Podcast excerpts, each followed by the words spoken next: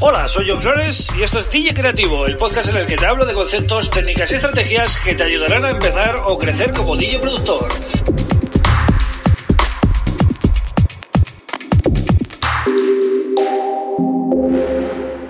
Hola, bienvenido, bienvenida a DJ Creativo. Mi nombre es John Flores y este es el episodio número 27 del podcast.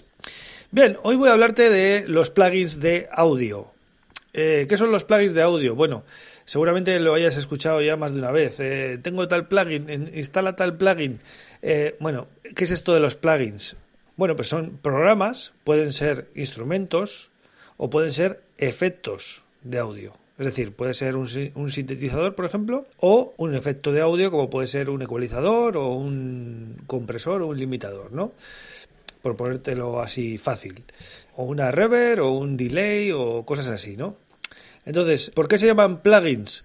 Porque tienen que ir enchufados, por eso lo de plugin, a otro programa, digamos, más completo, superior o que, digamos, haga de host, ¿no? Que se llama que quiere decir que sea el programa anfitrión, por ejemplo, Ableton Live, Logic, eh, Fruity Loops, Cubase, etcétera, y estos eh, plugins, estos pequeños programas, funcionan dentro de estos eh, programas anfitriones para bueno aportar algunas eh, funcionalidades que, que solo estos plugins tienen y bueno, eh, por eso los usamos, ¿no? Porque nos aportan algo diferente o porque, no sé, necesitamos un, un efecto o un instrumento o un sintetizador nuevo y porque tiene unos sonidos muy buenos y nos hace falta para nuestro para nuestra música y la única manera es instalar un plugin, ¿vale? Si, si no, no, no vamos a poder usar ese instrumento. ¿Qué tipos de plugins podemos instalar en nuestros ordenadores? Bueno, pues aquí hay una cosa importante que debes saber y es que eh, hay plugins específicos para PC y hay otros plugins específicos para Apple, ¿vale? Para Mac. Entonces, el primer sistema que vamos a ver se llama Audio Units. Lo vas a ver siempre que vayas a instalar un plugin, vas a ver siempre que hay una versión que pone AU en letras mayúsculas, ¿vale? Eso es Audio, Units. Y ese sistema eh, está desarrollado por Apple, ¿vale? Entonces, solo se puede usar en Mac. Además es el estándar, por ejemplo, si usas Logic Pro, o sea, Logic Pro no, no permite instalar plugins que no sean audio, audio units, ¿vale? O por lo menos hasta hace poco no permitía. Igual en las últimas versiones se actualizado, tampoco lo controlo al detalle en Logic, pero sí que es verdad que mm, históricamente solo admitía audio units, ¿vale? Es el, el sistema de Apple.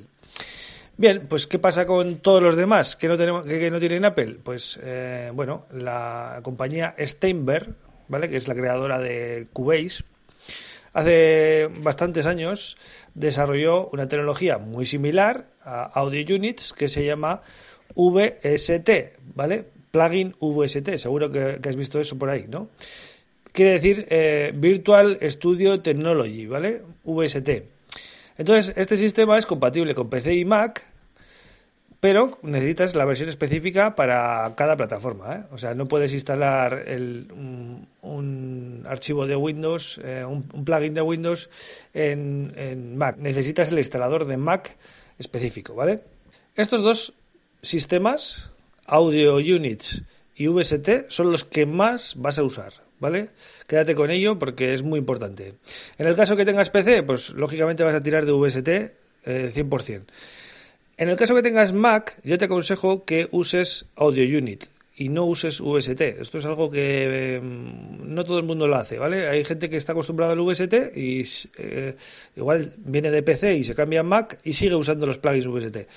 Eh, yo no te aconsejo que hagas eso porque eh, los plugins eh, Audio Units están optimizados para el sistema operativo de Apple, ¿vale? Para, para el Mac OS. Entonces se va a integrar, va a funcionar mucho mejor mmm, de manera nativa, digamos, en, en, en, la plataforma de Apple, que es, que es la que ha desarrollado esa, ese, ese, sistema ¿no? de, de plugin.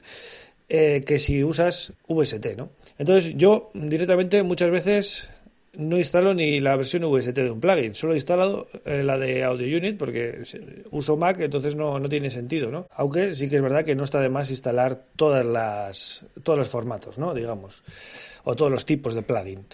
Vale, y digo todos los tipos de plugin porque ahora te voy a comentar algunos más, pero que no te los quería comentar así de primeras porque son secundarios.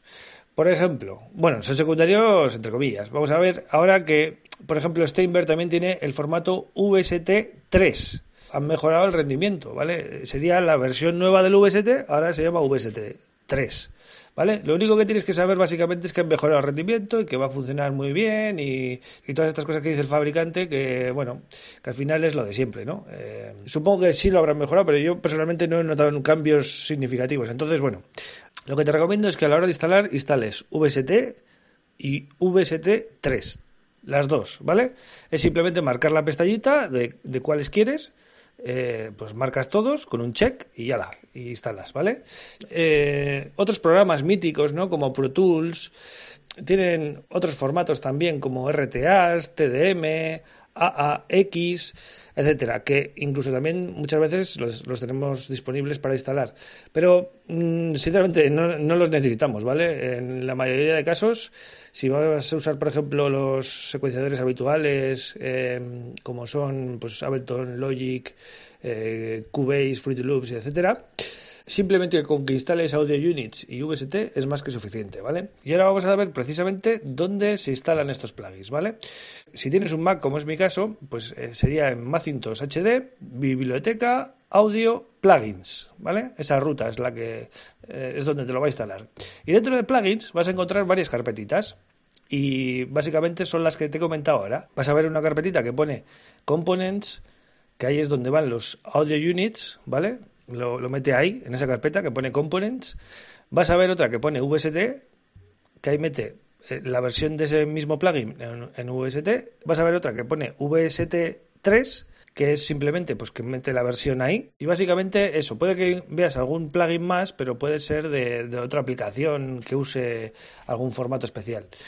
Bien, estos plugins he dicho al principio que necesitan un host o anfitrión para poder funcionar, es decir, un DAO, ¿no? Pero no, no, no siempre tiene que ser un DAO. Por ejemplo, si usas un programa de edición de vídeo, como puede ser, eh, no sé, Final Cut Pro, eh, puedes eh, usar los plugins de audio para procesar el audio del vídeo, lógicamente, ¿vale?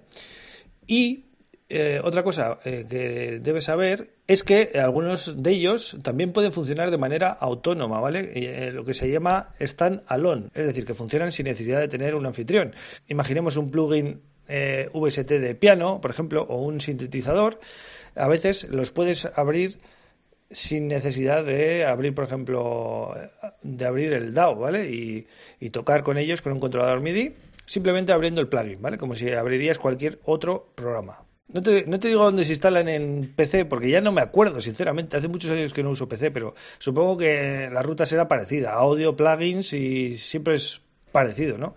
Échale un vistazo porque no creo que.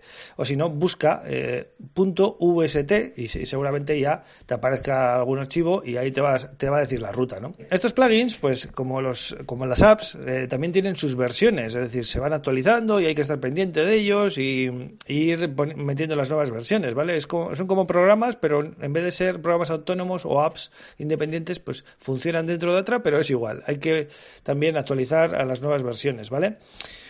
Y eh, bueno, muchos de ellos también vais a encontrar que tienen presets, y bancos eh, de sonidos y tal, ¿no? Que tendréis que, eh, bueno, cada, cada, plugin te dice cómo se tienen que introducir esos sonidos. no, no hay un método universal.